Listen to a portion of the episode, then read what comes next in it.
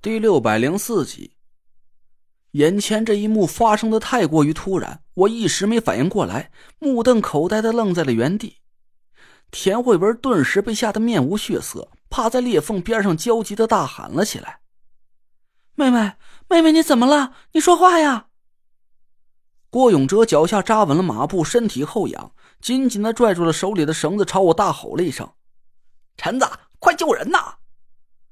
我这才反应了过来，赶紧应了一声，趴在裂缝边上，举起手里的手电筒朝下面照了过去。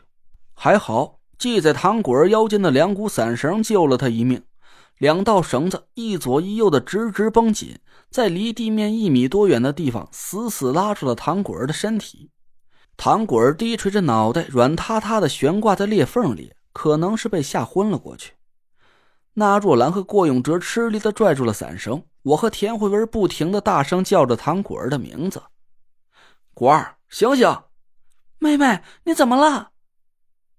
过了足有几十秒钟，唐果儿才嘤咛了一声，慢慢的吐出了一口气：“我这是在哪儿啊？”啊！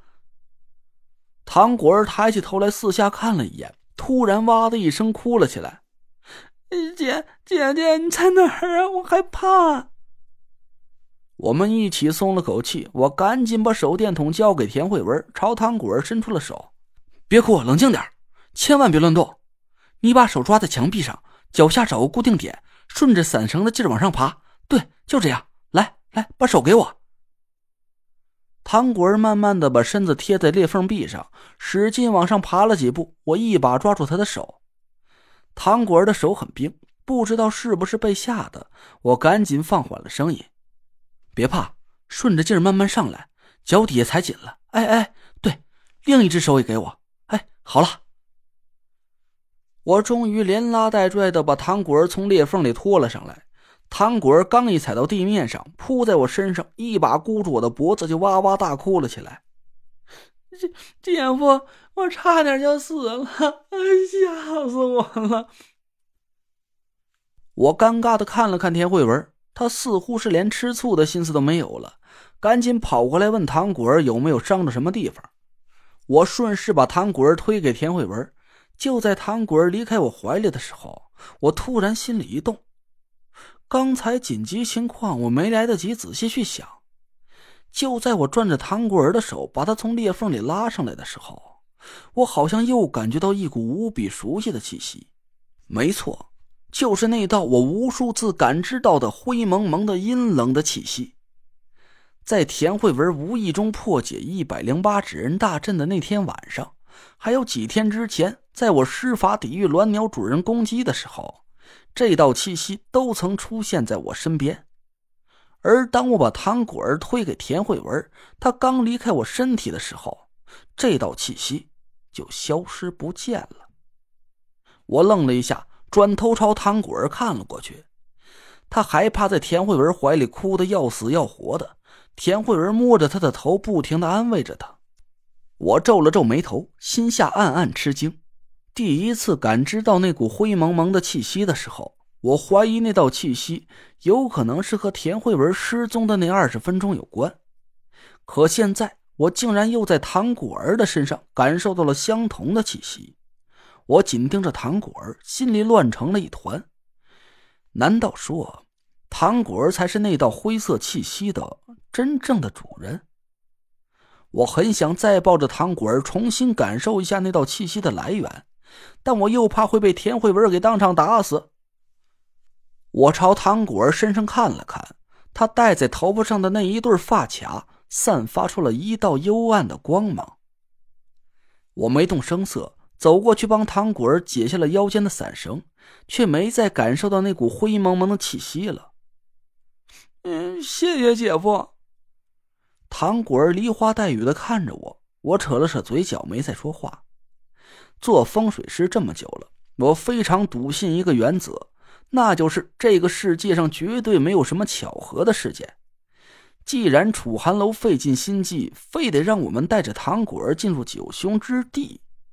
那唐果儿就一定和九凶之地有什么脱不开的关系？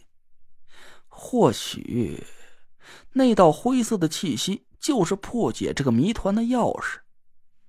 我没在这个问题上纠结多久，因为现在摆在我眼前的另一个难题又出现了。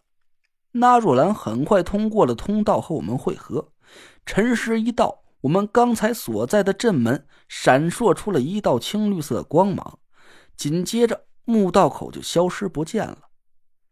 几声咔咔的轻响过后，头顶的星象发生了变化，墓道口出现在我们身边的巽位方向。我们赶紧躲进了墓道口里，几个人的眼光又落在了我身上。小累赘，这个挂局破还是不破？你拿个主意吧。那若兰还是一贯秉承着有锅必甩的原则，把这个难题交给了我。我叹了口气，看着黑黢黢的墓道，犯了难。要是不在一个时辰之内及时破解巽卦卦局，那要等到下一个合适的破局时辰，就要再拖延五天时间。不用郭永哲提醒我，我都知道我们的食物和淡水已经是捉襟见肘了，绝不可能支撑到五天之后。所以无论如何，我都必须马上去破解巽门的卦局，让九州地图进一步趋于完整。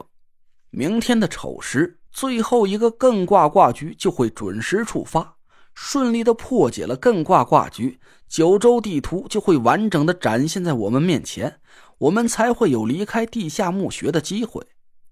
可是继续破解卦局的话，我看了看狼藉遍地的墓室，苦笑着摇了摇头。鬼知道剧烈的地震会不会立马把墓室给夷为平地，我们几个人也不用费心去琢磨怎么出去了。全部都给活埋在这里算了。郭永哲忧心忡忡的抽着烟，看了看我们所在的这块平地，说：“陈子，这要是再来一次地震，这一小块地儿估摸着也保不住了。要不我们干脆就冒险躲进墓道里得了，就算是被转移到平行空间里，也比被活埋了强啊。”我心里盘算了一下。阴沉着脸摇了摇头。刚才你自己也看见了，阵门消失带来的空间扭曲威力很大，被封闭在平行空间里，和死了也没什么太大的区别。有区别吧？总不至于立马就死了是吧？郭永哲一脸天真的看着我。我们仨人被转移了之后，还能有吃有喝的，再凑在一起聊个天解解闷等你俩想办法把我们给救出去就得了呗。呸！你想得倒美！我朝郭永哲翻了个大白眼，说：“什么叫平行空间？就是同一个场景的不同维度。你们被转移了之后，还会被困在相同的墓室里。别说有吃有喝了，就连见面都永远也不可能。哎呀，说简单点吧，就是个人关个人的禁闭，顶多两三天都被饿死了。”郭永哲缩了缩脖子，不再说话了。姐夫，那你好好想想，我们躲在哪里才能安全一点？我，我可不想再掉下去了。唐果儿哭丧着脸看着我，我心里暗暗焦急，不停的在墓室里四下张望着。突然，我心里一动，一个大胆的想法慢慢的涌上了我的心头。